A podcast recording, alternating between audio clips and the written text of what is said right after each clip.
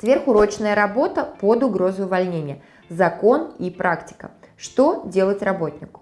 Регулярные задержки в офисе по окончании рабочего дня. Необходимость брать работу домой или работать в выходные дни. Это то, с чем сталкиваются большинство сотрудников, причем чаще всего не по своей инициативе. Работодатель не принимает отказа и в случае непослушания грозится увольнением. Что делать работнику в такой ситуации?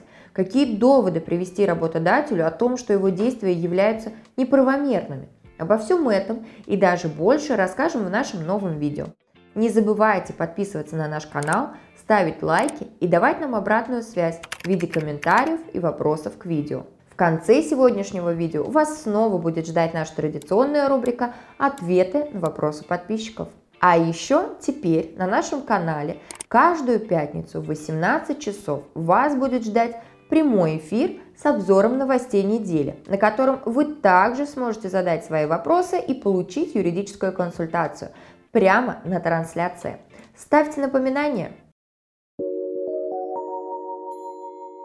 Согласно статье 97 Трудового кодекса Российской Федерации, работодатель имеет право привлекать работника к работе за пределами продолжительности рабочего времени для сверхурочной работы и если работник работает на условиях ненормированного рабочего дня. Таким образом, можно выделить два вида переработок. Поговорим о первом виде. К сверхурочной работе возможно привлечение в следующих случаях. Необходимо выполнить работу, которая по техническим условиям производства не выполнена вовремя и это может повлечь порчу или же гибель имущества работодателя. Второе, при производстве временных работ по ремонту и восстановлению механизмов или сооружений, в тех случаях, когда их неисправность может стать причиной прекращения работы для значительного числа сотрудников. Для продолжения работы при неявке сменяющего работника, если работа не допускает перерыва. Однако учтите, что в вышеперечисленных ситуациях привлечение возможно только с письменного согласия работника и с учетом мнения выбранного органа первичной профсоюзной организации. Это значит то, что работодатель обязан взять сотрудника его письменное согласие, либо же вынести приказ. Таким образом, главным критерием будет являться то, что согласие должно быть оформлено в письменном виде и никак иначе. Привлечение работодателем к сверхурочной работе без согласия допускается только в исключительных случаях. Это при производстве работ, необходимых для предотвращения катастрофы, производственной аварии и тому подобное, и при производстве общественно необходимых работ, нарушающих нормальное функционирование централизованных систем горячего водоснабжения, холодного водоснабжения и или же водоотведения. Также систем газоснабжения, теплоснабжения, освещения, транспорта, связи. Также при производстве работ, необходимость которых обусловлена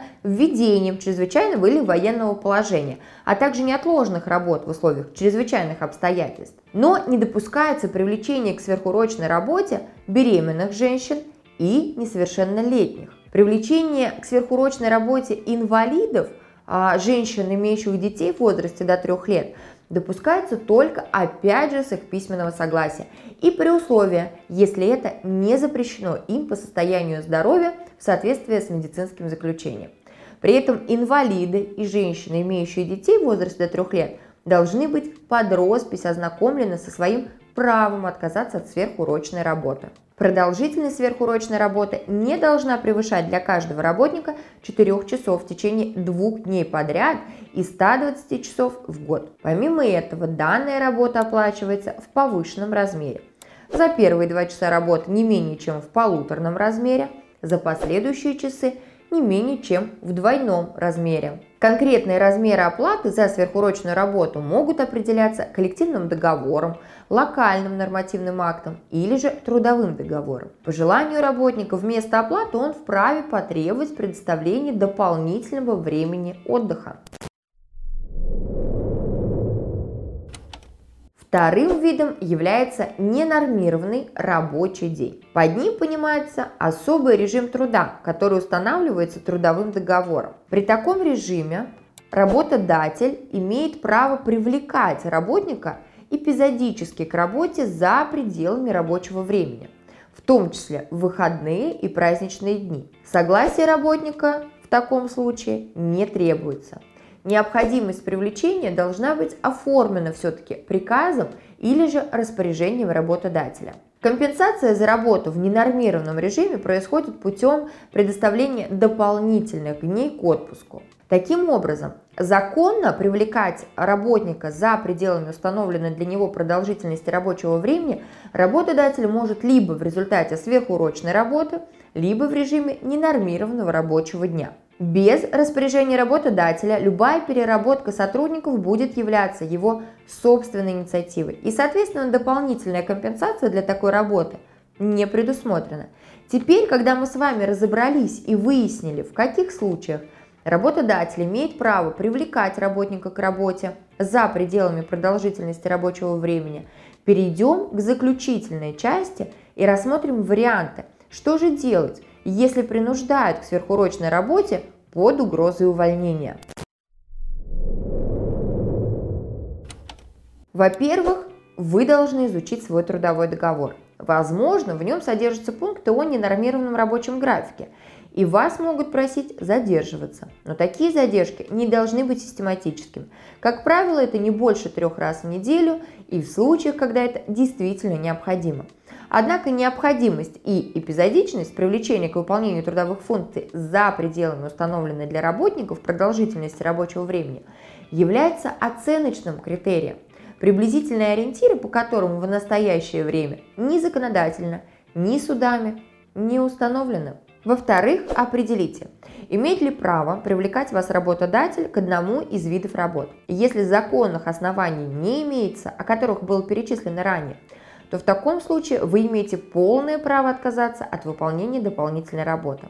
Уволить вас за такой отказ не получится как минимум из-за того, что не будет письменных доказательств, что работодатель обращался к вам с просьбой поработать сверхурочно. Письменным доказательствам как раз и относится ваше письменное согласие или приказ работодателя с вашей подписью. Если же работодатель обратился к вам письменно, проанализируйте, насколько его просьба соответствует положениям Трудового кодекса. В-третьих, не давайте повода для привлечения вас к дисциплинарной ответственности. Наверняка ваше руководство понимает, что вас нельзя уволить за отказ перерабатывать, а угрозами просто запугивает. Однако за отказ от сверхурочной работы работодатели стремятся уволить неугодного работника по другим основаниям. Например, за прогул или же опоздание. В случае необоснованного привлечения к дисциплинарной ответственности. Неважно, замечание это или выговор, обжалуйте приказ о дисциплинарном взыскании через суд или же комиссию по трудовым спорам, если таковая в организации имеется. В-четвертых, если конфликт с работодателем затянулся и он незаконно уволил вас по статье, в таком случае вам необходимо обращаться в суд за защитой своих прав и интересов. В случае необоснованного увольнения вас восстановят на работе, и работодателя заставят произвести вам дополнительные выплаты в связи с незаконным увольнением. И напоследок, вы всегда можете обратиться с жалобой на работодателя в трудовую инспекцию. К жалобе лучше прикрепить доказательства, которые бы подтверждали неправомерные действия со стороны работодателя. Например, это может быть ваш письменный отказ от сверхурочной работы и последующее дисциплинарное взыскание, или же запись в трудовой об увольнении. В таком случае шанс разрешения ситуации в вашу пользу вырастает в разы, а работодателя будут ждать незапланированная проверка. А теперь перейдем к нашей постоянной рубрике «Ответы на вопросы подписчиков». Здравствуйте, такой вопрос. Супруга работала на частную контору, цветочный магазин. Год. Обещали оформить официально, но не устроили. Супруга уволилась, а начальница насчитала долг еще в три с половиной тысячи. Но город маленький, ходят теперь на работу новые моей супруги и требуют несуществующий долг. И жалуются новым начальством, мол, должница и портят отношения на новой работе. Что делать в таком случае? Ну, во-первых, а, так как трудовые отношения не были официально оформлены, соответственно, трудоустройство было неофициальным, то доказать, что ваша супруга, э, у нее имеется, точнее, какая-то задолженность, либо это недостача, может быть, э, которая могла быть выявлена в результате ревизии, например, да, э, ее бывшая работодательница, она также не может, как и то, что, соответственно, ваша супруга не может, допустим, доказать, что ей э, недоплатили. Поэтому э, бывший руководитель может обратиться в суд, допустим, за взысканием по договору займа, по неосновательному обогащению, может быть расписка какая-то ей имеется. Но для этого обязательно должны веские основания для взыскания этих средств.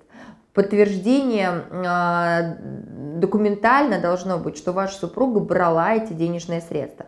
Если таковых не имеется, то, соответственно, вы можете написать жалобу в прокуратуру, ваш супруг, точнее, может написать а, в прокуратуру вашего города с а, жалобой на действие вот бывшего руководительницы о том, что она порочит ее честь и достоинство, ходит и рассказывает истории, которые не соответствуют действительности, да, и попросить привлечь ее. Может быть, после этого она успокоится. Пришел на работу после колледжа, нужно было отработать один год. Нужно ли писать заявление на увольнение за две недели? А если у вас был срочный трудовой договор, а, не совсем понятно просто из вашего вопроса, а, либо это был бессрочный, и вы хотите уволиться за две недели до истечения срока, либо у вас подходит срок истечения договора, и вы хотите уволиться. Поэтому здесь как бы вопрос не совсем сформулирован. Да? Вы по договору должны предупредить в любом случае работодателя не позднее, чем за две недели от об своем увольнении. Здесь уже какие отношения у вас с работодателем. Возможно, ваш срочный договор а, будет продлен. Какие условия у вас прописаны в вашем договоре? Имеет ли он пролонгацию? Либо же вы, соответственно, увольняетесь. Вас а, работодатель может уволить по истечению. То есть будет приказ об увольнении по истечению срока действия срочного трудового договора. Здесь а, нужно вам почитать договор для начала свой. А если у меня ребенок, могу ли я уволиться без отработки? Уважаемый Сергей, у нас трудовой кодекс в принципе не содержит условия об обязательной отработке. У нас человек, работник, должен написать заявление об увольнении не позднее двух недель до даты увольнения. А вот срок этой отработки устанавливает уже работодатель. Он может э, принять решение, что необходимо работнику отрабатывать два дня, а может поставить две недели, а может уволить совершенно без отработки. Тут на усмотрение работодателя. Если у вас есть уважительные причины, по которым вы не можете работать, э, наличие ребенка – это не уважительные причины. Уважительные причины, если ребенок, допустим, не принимает его в детский сад, вы являетесь, а, ну, там, допустим, отцом-одиночкой или матерью-одиночкой, единственным родителем, то есть воспитывающим этого ребенка, оставить ребенка вам не с кем, вы пишете заявление на увольнение и просите, прикладывая вот данный документ, свидетельство о рождении, допустим, да, документ о том, что вы являетесь единственным родителем, а, просите уволить вас, освободить от работы без отработки. Нахожусь на больничном чуть больше месяца, воспаление легких диагноз, и узнаю, что меня перевели на другую, ниже оплачиваемую работу, и причем в холод. Мне после такой болезни, считаю, нельзя работать в холодильнике, и меня не устраивает низкая зарплата, чем я получала до больничного. Хочу уволиться без отработки двух недель. Как мне поступить правильно. Ну, я уже ранее сказала, да, что уволиться у вас, у нас нет общего срока две недели. Опять же, это решает все-таки работодатель, два дня это или две недели. Вы можете, так как вы находитесь на больничном, то есть находясь на больничном, вы можете в принципе написать заявление на увольнение у вас тот же самый срок, он будет идти. Поэтому как только, а, если вдруг резолюцию работодатель поставит, что вы должны отрабатывать две недели, и вы две этих недели будете находиться на больничном, то, соответственно, а, как только у вас закончатся трудовые отношения, у вас, вы можете получить свою трудовую книжку и полный расчет, и продолжать дальше, возможно, находиться на больничном. У меня на этом все. Подписывайтесь на наш канал, задавайте вопросы. Я с вами прощаюсь. До новых встреч!